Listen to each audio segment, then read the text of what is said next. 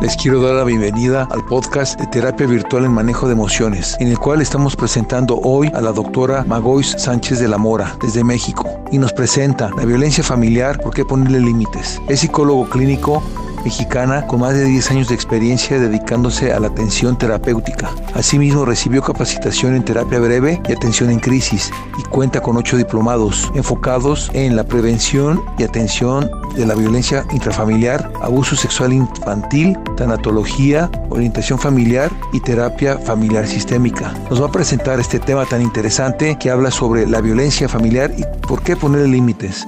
Antes de empezar, yo quiero recordarles a todos ustedes que la mejor inversión que pueden hacer en su vida es en su felicidad, así que aprendan a manejar sus emociones. Adelante, doctora.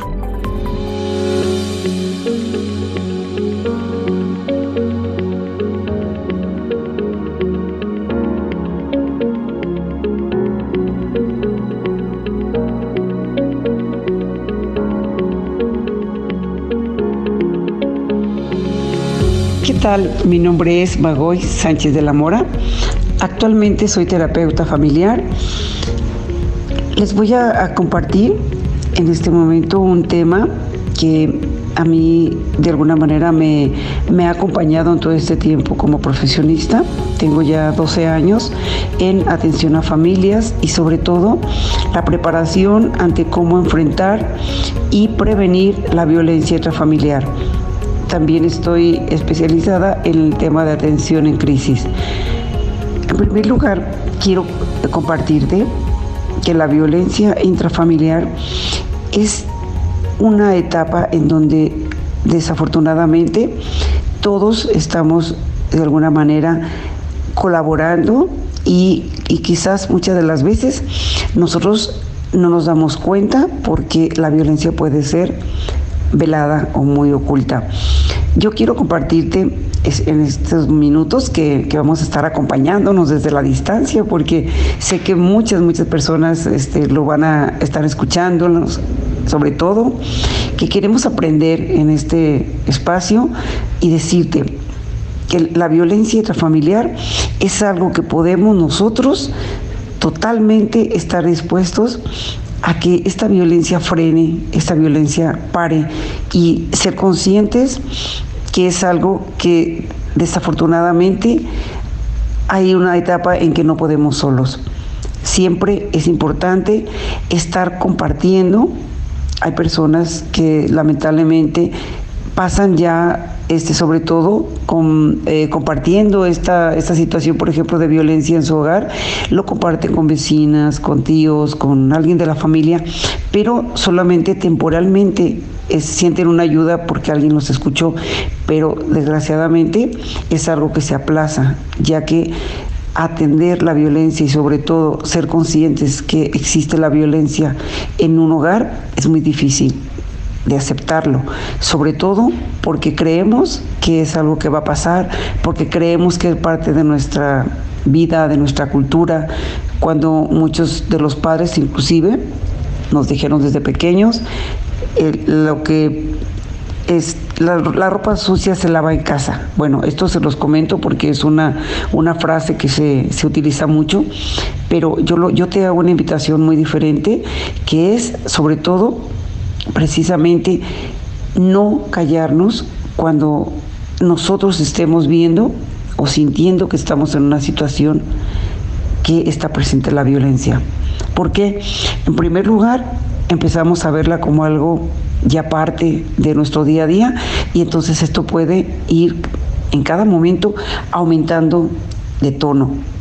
¿Por qué es importante el tema de prevención y atención en la violencia intrafamiliar. Número uno, la violencia no respeta estatus social, no respeta preparación académica, no respeta edad y nosotros podemos de alguna manera estar fomentando este tipo de convivencia que llega hasta ser tan normal que el día que no hay un pleito en casa pareciera que algo no está bien o que algo está marchando diferente. Yo te invito que día a día tú te levantes con la mejor disposición y sobre todo de cuidar tu persona, de que no permitas que alguien te dañe. Sobre todo recuerda, la violencia no solamente es física, aquella que deja el morete o que de alguna manera hay una marca. Hay, hay mucho, mucho también tipo de violencia psicológica.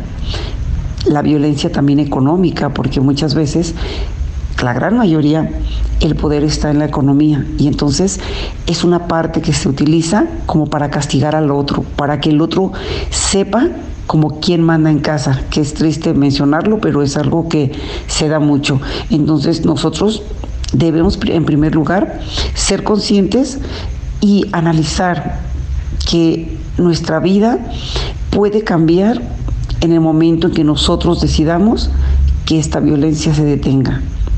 Recuerden, quien asiste a terapia es la persona que está más sana porque se da cuenta que algo no está bien, que podemos tener una mejor calidad de vida. Y seamos también nosotros de alguna manera ese, ese motor, se podría decir, inclusive ese ejemplo para nuestra familia, que cuando nosotros estemos sintiendo alguna necesidad, sobre todo, que, o que estemos bajo esta presión que es la violencia, tengamos toda la confianza y claro, respetando, siendo muy, muy conscientes y con mucha confidencialidad en este tema y sobre todo tenemos que ponernos en, en manos de un especialista para que nos ayude a cómo vamos a ir día a día siendo más conscientes, pero sobre todo que nosotros no estemos eligiendo lo mismo que el otro. Recuerden, la violencia es un aprendizaje.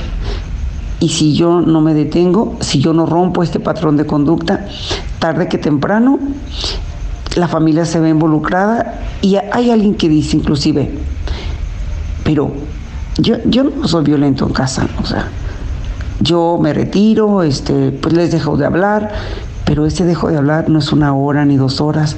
Hay personas que han manifestado que a veces duran una semana, dos semanas, y hasta más tiempo dejando de hablar.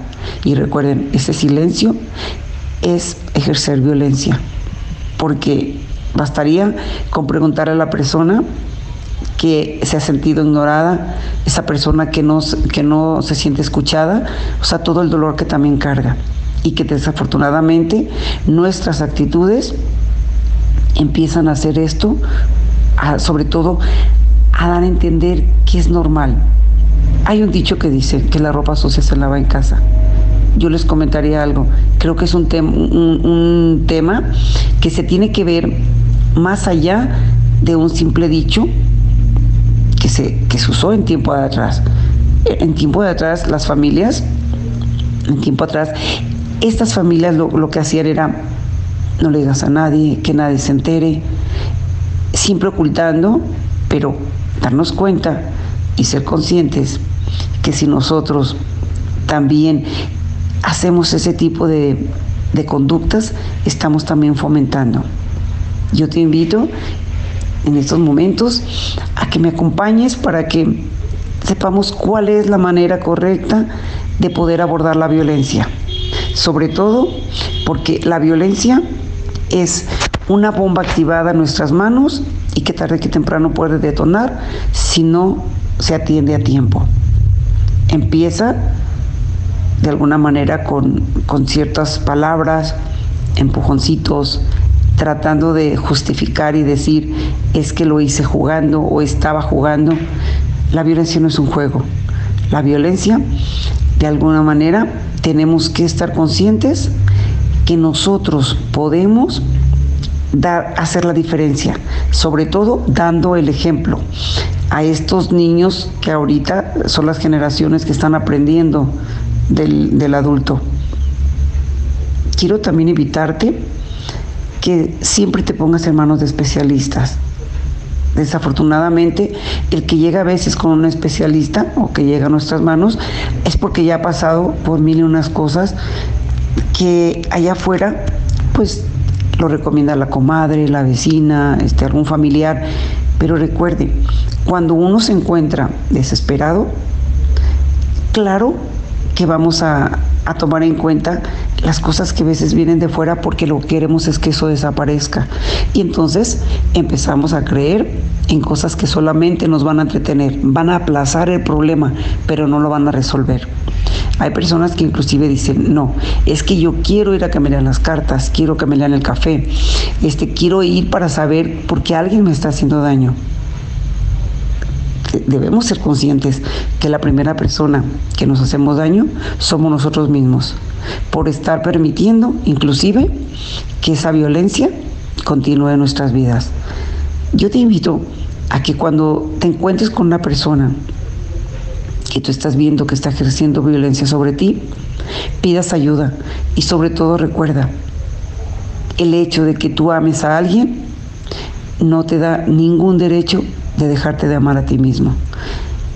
Necesitamos de tener mucha conciencia en esto. Yo debo amarme y por ende pido respeto. Aquí la ventaja es que podemos acudir y entonces empezar a trabajar sobre, sobre esto que les mencionaba, que son patrones aprendidos en las familias. Recuerda, mucha de nuestra cultura mexicana justifica, ¿sí? Este, le pegó por algo. O sea, toda esta, todas estas frases marcan y de alguna manera permiten que esto se vea como normal. Ahorita, en la actualidad, hemos visto tristemente cómo las adolescentes están empezando a tener comportamientos muy agresivos y en sí agresivos hacia su persona. No lo dudo que también bastantes jóvenes lo hagan, pero ahorita se ven un gran número de niñas o muchachitas que inclusive se alcoholizan, se drogan, este, toman, eh, fuman, eh, toman sustancias que sabemos que tarde que temprano les va a hacer daño. Y aquí la concientización es para ambos, tanto hombres como mujeres.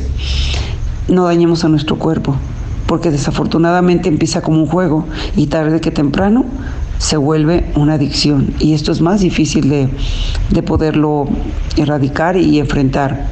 La violencia familiar se vuelve también un vicio. Hay personas que dicen es que algo raro está porque hoy no me he peleado y como que buscan ese motivo para pelearse y decir todo va bien. Así es como estoy acostumbrada o acostumbrado. La invitación que te hago es, sobre todo, concientizarnos que la violencia no es normal, que la violencia no se debe de permitir en los hogares, no se debe permitir en ningún lugar en donde nos esté haciendo creer que es una forma de vida. No, e, es una elección. Y mi invitación es, no elijas vivir con violencia sobre todo que recuerdes que existimos personas que te podemos acompañar en este proceso.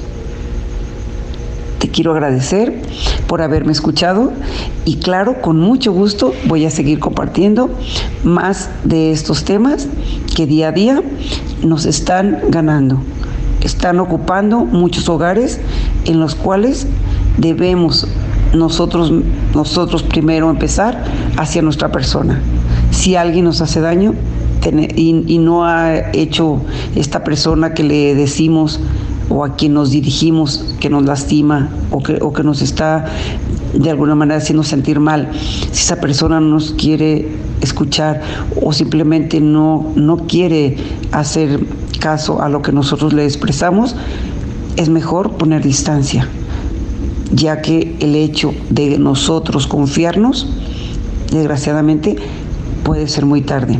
Y hay muchas personas que ya no están aquí para poder dar ese testimonio de que había un momento en que era muy a tiempo.